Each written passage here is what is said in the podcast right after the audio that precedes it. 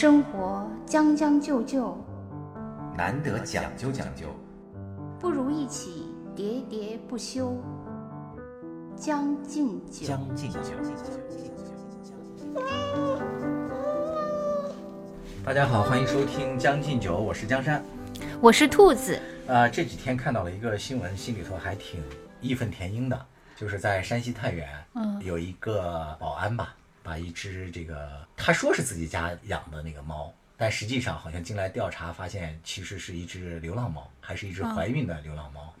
然后说那只那个怀孕的流浪的猫呢，呃，就偷吃了他的火腿肠，所以这个保安呢就很生气，就把这个母猫关到了笼子里，用开水浇烫，活活的把这个猫连它肚子里的四个孩子吧，四只小猫仔全都给烫死了。然后这个过程呢就被一个路过的一个爱猫人士给拍下来了，传到了网上。然后这个事情也引发了很多的一些人的讨论嘛，现在已经形成了，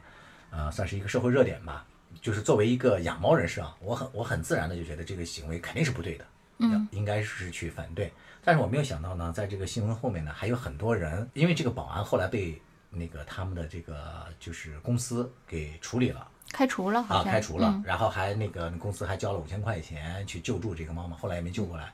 然后就很多人呢替这个保安就是鸣不平，说这都什么时代呀？说这个人命，要说人比这个啊猫都不如了吗？就持这种态度，嗯嗯。啊，这个新闻反正总之看完了，我觉得有很多话想跟大家说。哎，其实呃，江山跟我说这个选题的时候呢，其实我是那个我不是一个养猫人士啊，嗯所以呢，我对这个选题其实挺陌生的，我不知道应该那个从何谈起，所以我就去网上去做了一些功课。先不说如何谈起啊，就是啊你听到这个新闻之后，你生气吗？就是虐猫，其实这个虐猫是从那个以前在天涯的时候，就是？对，就是很多人，比如说呃，他们喜欢用什么高跟鞋去踩猫啊什么的，甚至把它放到微波炉里。对对，就是是各种方式，就是那些人好像也有一些社群，就是嗯他们也有一些小圈子，就呃搞搞这些对。就是我我是说那个呃，我对这件事情那个我看了这个新闻，我当然是觉得这个很残忍，马上面临的一个问题就是这我们该怎么样对待流浪猫狗？对，应该是，所以我就去看了一些嘛，然后我看了一个那个这个帖子就在讨论这个问题，然后其中呢里面有一个人就是在评论里有一个人，他其实就是一个你刚才说的这个是一个重度的虐猫人士，那个人就是一个轻度的虐猫人士，他就自己在评论里那个回答，他说他每天晚上。那个他的一个消遣就是那个流浪猫不是特别喜欢围在那个垃圾桶边找吃的嘛，嗯。然后他就在他们家用那个石子就去打那个那个 那些猫？啊，然后呢，就是因为他讨厌他们嘛，就把他们打走。他说，他说那个有时候运气好还打死了一两只，后来就有很多人在下面就是说说你还这就叫运气好嘛？什么说你是什么？然后后来我就去看了一下这个人的那个主页，啊，然后我就想，这个人他是一个什样什么样的人？其实这个人的那个痕迹不是很多，然后他的那个主页有有几个就是关于他讨厌猫的。就是比如说他曾经参与过的讨论哦。都是他讨厌猫的，然后另外就是有一个那个他参与过的讨论，就是那个嗯就那个题大概叫你什么时候在家却感到很孤独，嗯，然后他说在外地打工的时候，哦，所以这个人他自己可能就是对他嗯自己可能在某种程度上也某一种流浪。对，也是一个流浪的人对，就是很多人并不会误伤其类，反而是伤害其类。对对啊，就所以这点让我觉得还挺 还挺不可理解的是这个。世界就是挺可悲的一件事情啊，就是往往其实真正的强者，他是不屑于去欺负弱小的，反倒是这个本身也是某一种很可怜的，在某种意义上啊，嗯呃，某种弱小的，反而他会欺负更弱小。啊就要说有人什么受害之后，强者拔刀会向恶恶势力去抗争，嗯然后弱者呢就是拔刀向更弱者，这其实是对对，他可能就是把一种仇恨进行了一种传导。对发现。嗯，就是你就说这个保安，在社会上相对来讲，他也算是是社会地位不是特别高嘛，他自身收入也不高，他就是一根火腿肠，嗯被这个猫偷吃了，他就能够做出来这么，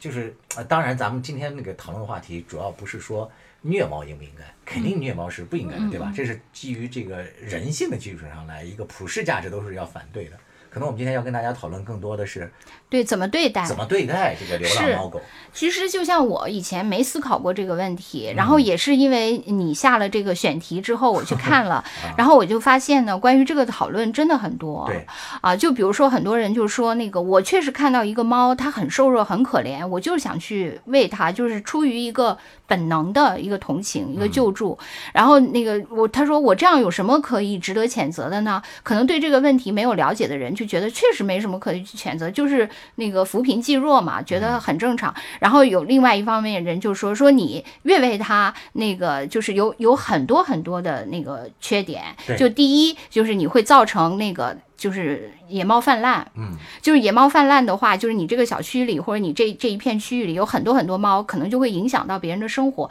这个我确实我也有体会。我记得我以前曾经跟你说过，我以前跟我姐姐住在那个朝阳门一个半地下室，就是我刚毕业那会儿，然后那半地地下室的那个后面是一片空地，那个上面有好多好多猫，嗯，然后每天那个就是可能到那个二八月闹猫嘛，嗯。就到那两个季节的时候，哇，那个后面那个声音简直了，啊就是我估计都可能特别吓人。特别吓人，而且就是啊一夜跟小孩一页的。嗯，很多，我从来都不敢拉开窗帘看，我估计外面肯定几十只吧，估计啊。那种感觉，哦，所以就确实挺恐怖的。感觉像拍鬼片似的。啊，对，然后还有包括有些人说什么，呃，猫把他的那个那个就是车呃抓了啊。啊，还有一些人就是比如说有一些孕妇和老人被那个突然窜出来猫吓得什么摔对对对，倒了，还有一些小孩对这个猫狗过敏。对对，等等等等吧，就是就是这一类人说，就第一，你你那个喂猫会造成那个猫泛滥，然后呢，第二就是说你那个喂猫呢，就是会造成它的那个呃生存能力变弱，因为它本来可以靠呃，就是因为猫的那个食量不是很大，同时它的捕猎能力又很强，所以如果你不喂它呢，就按照这些人的说法，就是它也可以活下去。嗯但是你喂它以后，它自己的那个能力就丧失了，嗯就是反正它可以就是有这个天然掉天上掉馅儿饼嘛，免费的午餐嘛。然后那个这是第二个，就是说它的能力。然后第三个就是说那个很多你喂它的。都是一些什么剩菜剩饭啊什么的，也未必是猫粮，就是很多猫它是有很多不能吃的东西。它举了，猫是肉食动物嘛，对他举了一个例子，我忘包括像吃人类的这个有盐的、有盐分的，对对对它也都不好。说会影响它的视力啊什么的，就是这样的话。啊，这样的话，它以后的那个捕猎能力，也就是说它生存能力会降低，因为它比如说视力模糊了或怎样，它就没法去再捕捕猎什么的，嗯就是对它这个也不好。就是那个人嗯就是列举了很多嘛，他就认为是对这个流浪猫狗是不应该去喂的。对他就是他他就是说不应该去，或者说你你要投喂的话，就就要去给它做绝育。对，啊这个我觉得也很有必要。然后呢，我啊跟你说，就是你看网上的，就是最后就变成了一个连环，就是啊永远无解。然后就是绝育派，嗯就是他等于算是一个，就是说你可以适当投喂，但是要绝育。嗯然后有一个人就又出来反驳他，说绝育其实是。被那个国外的经验证明是有问题的，他还列举了一些数据，虽然我他没有呃注明这个数据的出处，他说如果这个社区没有外来的猫的情况下，嗯得有百分之七十的猫嗯做绝育，才能保证猫的数量不增长。啊，如果有外来猫再进入的话，要百分之九十五的猫都做绝育，啊才能保证猫的数量不增长。所以他就说，他想论证的就是绝育的难度很大。然后他还说了一个阶梯，就说中国。嗯这个在这个呃对待流浪猫狗的问题上是滞后于这个呃发达国家水平的。他说，当中国人无视流浪猫狗的时候，国外的有些嗯比较发达的地区已经开始喂那个流浪猫狗了。嗯当我们已经呃开始进入到喂流浪猫狗阶段呢，他们已经开始为流浪猫狗做绝绝育了。当我们为流浪猫狗做绝育的时候，他们已经开始觉得还是要扑杀流浪猫狗。直接就对对，就是呃或者对他们实实施安乐死啊什么的，就是他的意思就是，我们可能总是滞后一个阶段，就是按照他们说的这些数据，好像就是说做绝育，呃，也也很难控制这个啊呃种群，对。然后另外又有一些人说说对，说你要是有喂他那个心，你为什么不要带他去做绝育呢？你得带他去做绝，就是那些爱猫人士，他说你不能光喂它，那个你你还要带它去做绝育，那个很，而且还有人说说那个你你喂猫，其实你自己觉得你是一种善良的行为，但嗯其实你是一种自私的行为，嗯因为你满足了自己当时，就是因为很多人是。救助的时候是获得心理的满足感嘛？他呃就是你其实是为了获得你自己心理满足感，而无视于周围不喜欢猫的人的权益。就所以，我最后就就看这个帖子，最后就沉迷在了这个各种逻辑里面，就最后我也不知道应该怎样了。嗯，大家好，我是北京电台主持人耿化，朋友们都爱叫我带货达人。这一次我代言的是一档生活脱口秀《将进酒》，由我的两位老友江山兔子出品，社畜日常必备，通勤路上首选，华语地区包邮。就是站在我的角度来看的话，嗯，就是我们对一个问题的那个讨论，就是如果说就是无极限的环环相扣的辩论下去的话，任何问题都是无解，嗯我就是任何一个事情都可以找到一个不停的往下。嗯对我只能讲我自己啊，就这么多年来。我支持的观点就是：第一，不要购买猫狗，就是很重要的一个观点，叫这个就没有买卖就没有伤害。对，就是收养替代购买。嗯，是因为有了这个买卖，所以才有一些人从事这个投机生意嘛，就不停的去生产呀，或怎么样啊，最后就造成了这些猫狗过剩。你举个很简单的例子，你比如说我们家养的这只布偶猫，因为这几年是这个布偶猫很贵嘛，其实这个布偶是两岁才发育完全。但是那天我去给我家这个布偶去买猫粮的时候，就路过那个一家猫店，我发现他们家的有几只小小母猫，才八九个月就已经怀孕了。未成年少女。对啊，就因为、因为快点生，它才能快点赚钱嘛。嗯嗯所以说，首先这一个观点，我就想，刚才那个网友不是也说了嘛，就是说，如果有新增的猫不断进来，新增的狗，然后你这个绝育工作就非常难做，你得做到多少百分之九十五才能够保持这个数量不增长。对对。但是这个来源很重要的一个原因，就是因为我觉得这个买卖导致的。因哦，他他还说，他说他也说喂猫导致，你知道他怎样说？啊。他说你喂猫的话哈、那些猫就会呃，就比如说这个小对呼朋唤友就全来吃，啊。全来吃呢，他们一聚集就啊加剧了他们的发情。就按理说那个就是这个猫呢，就是据说啊，一年只生一次、嗯。一窝，但是如果加剧聚集，它一年就比如说有有太多了，对，由那个单单季稻变成了双季稻、三季稻、四季稻，就它就可以吃，呃，就是水稻的那个比比比比喻哈，它就可以吃那个，就是它可以生好几次，所以呢，就让它是那个几何级的这个猫的那个口爆发，不是人口爆发，猫口爆发，就是也有这个，所以我就说我考虑的是更源头嘛，就不是喂不喂的问题，而是说这个猫猫狗它本身是从哪里来的，就说你不要人为的再去买卖它了，嗯。买卖它就会更会助长一些新的渠道的一个产生嘛，嗯。就首先从这个源头，就是你要把那个供给控制住嘛，对控制啊住，从源头就先把它控制住。嗯。如果全中国人都不买卖猫狗了，我觉得可能控制这个流浪猫狗，集中精力嗯。来该收养的收养，该那个什么的，我觉得可能就会相对的好一点嘛。嗯，这是我说的第一个观点嘛。第二个观点，我是支持，就是说，哎，我我插一下，嗯。就是说那个呃，买卖这个现在是有公开的这个店在卖，还是都是私下的渠道？因为我没有介入过这个领域。都有，就公开的这个。哦，公开的也有卖对，你知道，其实现在不是有很多那种那个猫咖，你知道吧？嗯嗯就猫咖啡馆，嗯，就是哦，那里面的猫是可以卖，你看中了我不是呃对，看中了之后，你还可以订购他们生的小猫咪，哦，但是不能把本人领本猫领走呃也有这种可以把啊猫领，那你就斥巨资嘛。啊。那就像那个过去那个文人啊去那个呃记啊对对对，看到一个歌妓说跟我回家吧对对对，给的赎身是是那样的，是吗？啊你知道吗？其实这个猫咖啡馆的这个经营之道啊，咖啡是赚不到钱的，啊，主要靠卖猫。猫屎咖啡。这个这太直接了，可能不行，可能不行。就是那个来了之后，直接从猫砂里摘。你看你一打岔，我都忘了我要说。第二，你要说第二，啊，第二就是我觉得是要在这个，我支持就是喂养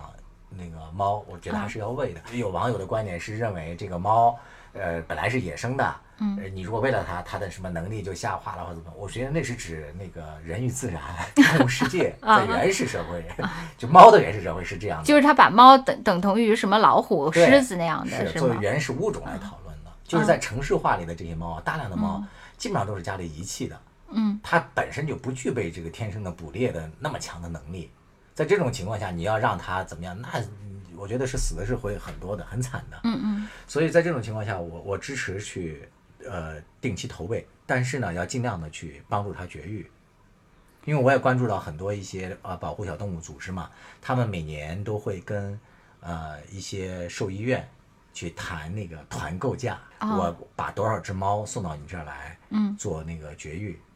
哦，对他们是说可以谈那个团购价，或者是那免费给做。是的，我比较反对，就是说，嗯，就流浪猫狗你也不要喂，也不要管，就任其自生自灭。我觉得这是一种消极的那个呃对待策略，就相当于我们就是啊自生自灭吧，你把它就扔到那个、那个就是城市的什么角落里，让它怎么样？其实他的，因为他的那些观点啊，我们反过来啊，其实都可以提出反驳。你比如说，啊，我喂养了它，我就会什么增加了对不爱猫的那个人的一种那个权利的伤害。那任其自由发展，那可能那些人都开始袭击人类了呢，都是有可能的呀。这些猫狗，啊它饿极了，嗯是吧？还有什么狂犬病或怎么样的这些发作？我觉得流浪猫狗的诞生本身就是因为人类的自私产生的。对，其实你刚才第一个说是那个因为买卖嘛，对啊其实第二就是因为遗弃嘛，对啊，啊就是买卖和遗弃嘛。啊，就是遗弃，我觉得比买卖还可恨。对，是你买了人家了，就是把人家从那里赎回家了。对呀 是 然后就玩两天就腻了，就又把人给扔了，这更可气。对你，你就是说，你可以说啊，我不喜不喜欢玩它了，但是你也要给它安顿一下吗。对，所以我考虑这个问题呢，就是从个人层面和社会层面呢，我都有自己的一些呃看法啊。我觉得首先个人呢，就是能关爱小动物呢，就尽量去关爱。我觉得这里面啊，不但仅仅是一个会不会对这个猫狗的数量发展和稳定有一个现实的一个意义，还有一些就是在道德层面上，就是你人类作为一个强者，你对弱小群体的关那个关爱，有时候其实也会投射到人类本身嘛。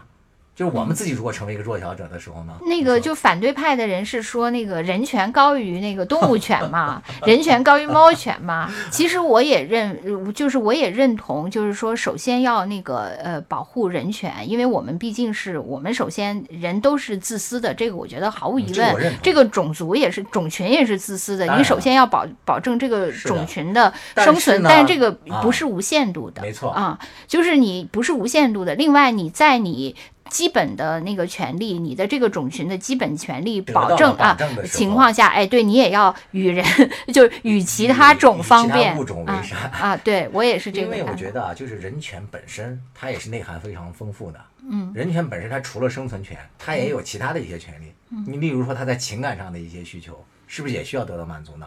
那我关爱小动物，热爱就是关怀别的动物，和它共存，可能也是人权的一部分。嗯你不能因为你自己的人权就去反对别人的人权，我觉得这个也也不合适。哦，对，还有一个人说，就是我看的那个帖子里各种讨论感觉像我在答那个网友问，你在翻译，我在回答。因为你这个确实比较资深，我真的是我今天。深，就是我的观点比较强烈吧，就是我就是比较鲜明。因为我今天上午才进入到啊这个世界里，你没有养猫狗，对，是吧？然后有人在和自己没有关联的时候，立场是是，确实因为世界太那个博大精深了嘛，你没法每一个都了解。对嗯，而且你只有了解了，你才能有立场。你不了解的时候，你肯定没立场嘛。你对这个事情都很呃都不太清楚怎么回事儿。然后有一个人就说，因为呃那个帖子里两派就是嗯那个人权派和猫权派就打得不可开交嘛。啊，打得不可开交以后，有一个人就出来折中派，这个人就说，是是什么人猫派、对，这个人就说，他说那个呃其实没有必要呃，从我个人的那个观点呢，我强烈的支持的是两点啊，就是一个啊是作为我们自己去养这个流浪猫狗的时候嘛，不是养流浪猫狗，就是养猫狗的时候，收养流浪猫狗的对，要收养，就是收养替代购买、这个行为已经说了很久了。嗯因为我觉得它的意义就在于，就是因为现在由于要那个呃买猫或者说卖猫这个行为已经有利润可图了嘛，所以就会诞生了很多一些猫贩子呀或者怎么样啊，他们就开始但我提个现实问题，啊你比如说收养的话，收养这件事儿就很随机嘛。对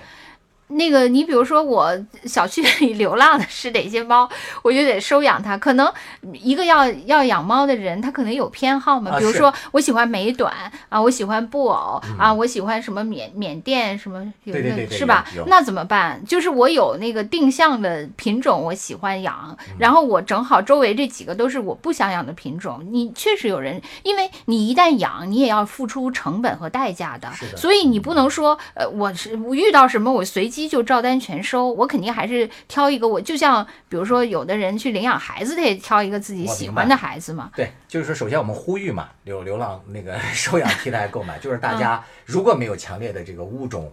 呃喜好偏好的啊，就是尽量的去收养。另外一个小问题就是你说的这个，就现在很多流浪的这个猫狗里面有很多是价值不菲的这个品种猫狗，就你想养的这个，就我至少知道什么英短啊、美短啊这些啊。都有，嗯嗯，我上个月我还看我的有一个球友，他跑了大概几十公里吧，在那个昌平那边去收养了一只美短，很漂亮的一只美短，就是流浪的。其实那个我我表弟也是，他经常在朋友圈里，他特别喜欢收收留那个流浪猫，啊，有些很好的品种。呃，但他我觉得他那些品种 可能也就一般，因为我感觉他那些猫长得都差不多，可能。然后这第二个问题就是我想说的，如果说你是强烈的这个品种控的话，那你要为它终生负责，一定要想好这个事情。所以这就回到我想呼吁的另外一个问题了，就是我听我很多去这个欧洲工作啊，或者是留学的朋友回来讲嘛，就说他们国家你要想一只流浪呃想养一只猫和狗没有那么容易。嗯嗯，就你要养宠物，你要提前申请，好像申请的周期还挺长的，大概要一个月还是两个月才能审批下来。然后审批呃审批下来之后呢，还有一些那个就是人要定期上门去查普查你家这个猫和狗现在情况怎么样。我感觉就是可能，呃，咱们国家到现在还没法支付这么高的那个社会运行成本，因为你想，你要是有这么多人去什么登记普查，你得养这么多人，可能咱们当然虽然可以解决部分就业问题，但是可能还没有能力去支付这些成本，可能都得一步步来。哎，对我说说到我表弟，我就想起来，我表弟可能他确实没有那个，他就真的是随机收留的那个流浪猫狗，他不是没有什么品种，可能就他遇到了。什么？他就他自己他自己养了挺多只，但是他肯定他就一个小房子，他也养不了。他经常发那个朋友圈嘛。我记得有一次他就说，他说那个呃，这这一窝猫，那个呃七只，就是现在就那个还有一只那个没有呃领出去，说谁要这那个说这只叫惨惨，就是悲惨的惨，说惨惨谁要？然后那个就发朋友圈，然后我就在那个下面回他，我说我说你这个猫的名字起的太悲。悲惨了啊，特别不容易那个送出去。然后他说，因为我们这个一七个是用了李清照的“寻寻觅觅，老老清清，凄凄惨惨戚戚 ”，然后其他几只居然都 对，就剩惨惨没送。我当时就觉得七七，对，是七七都送出去，惨惨都没送。有两只七七，七七惨惨戚戚。对。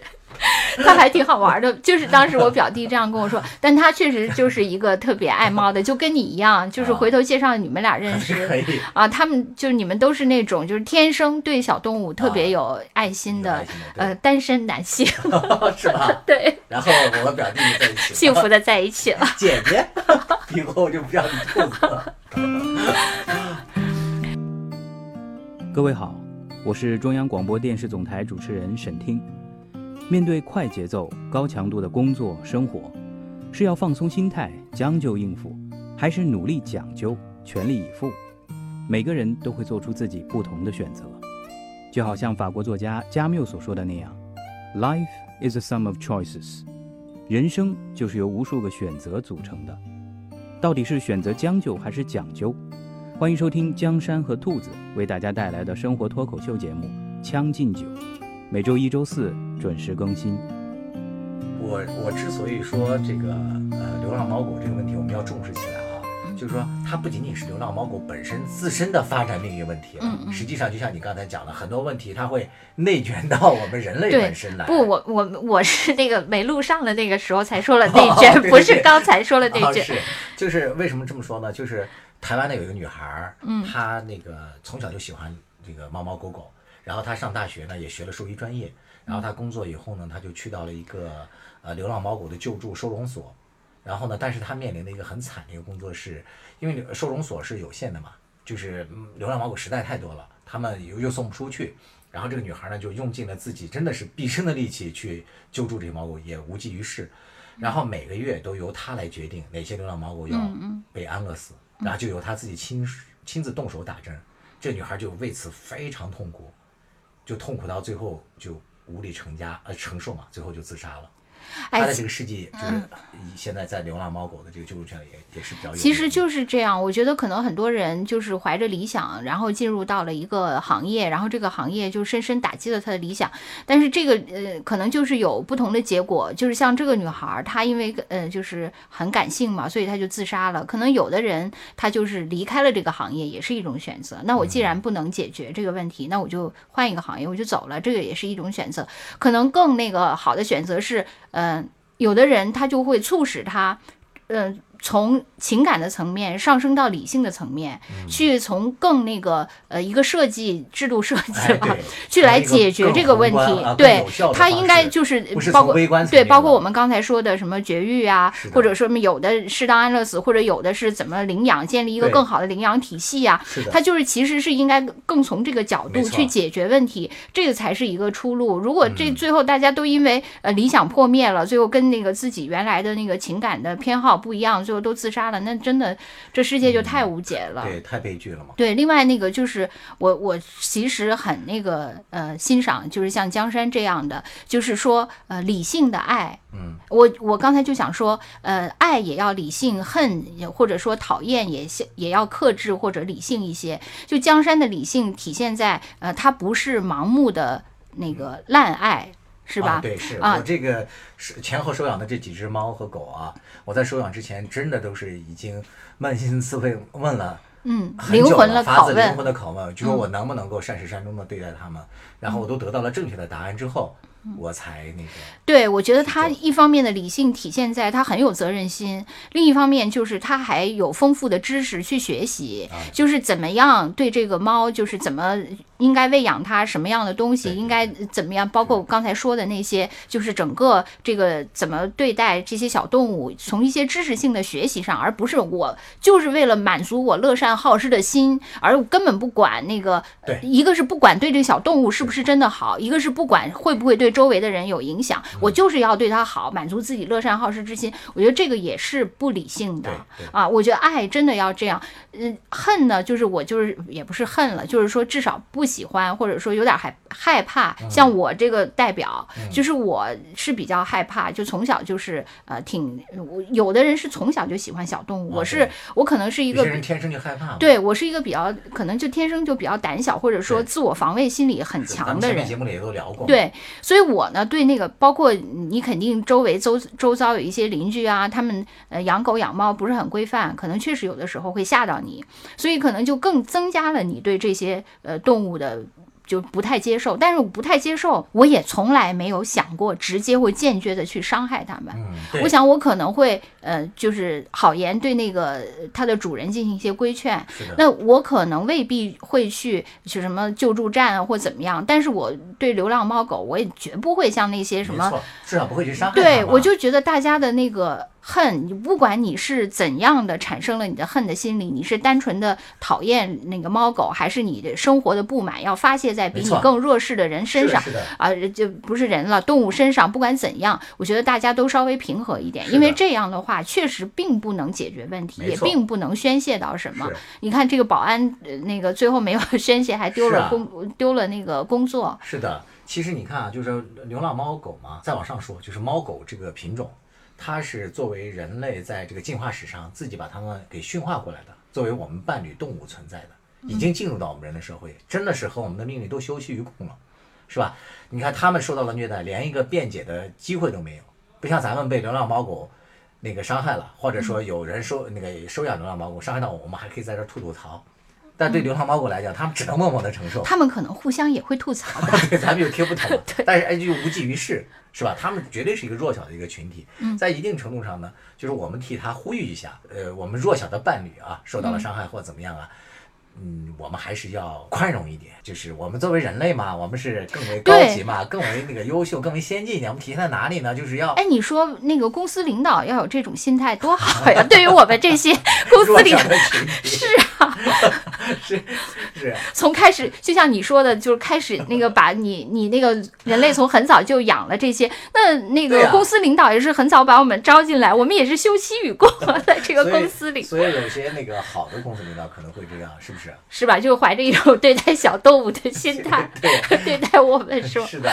对，所以我们作为人类，至少要当一个好的公司领导嘛，不要当那些虐待底下 下属的那些领导，天天给灌鸡汤，然后又不给那个吃饱饭的这些，动不动就毒打，还精神虐待。咱们怎么由宠物世界又变成职场世界了？咱们都是被毒打的一些小动物。日子在将就的活着，总有讲究的念想。将进酒，不打烊。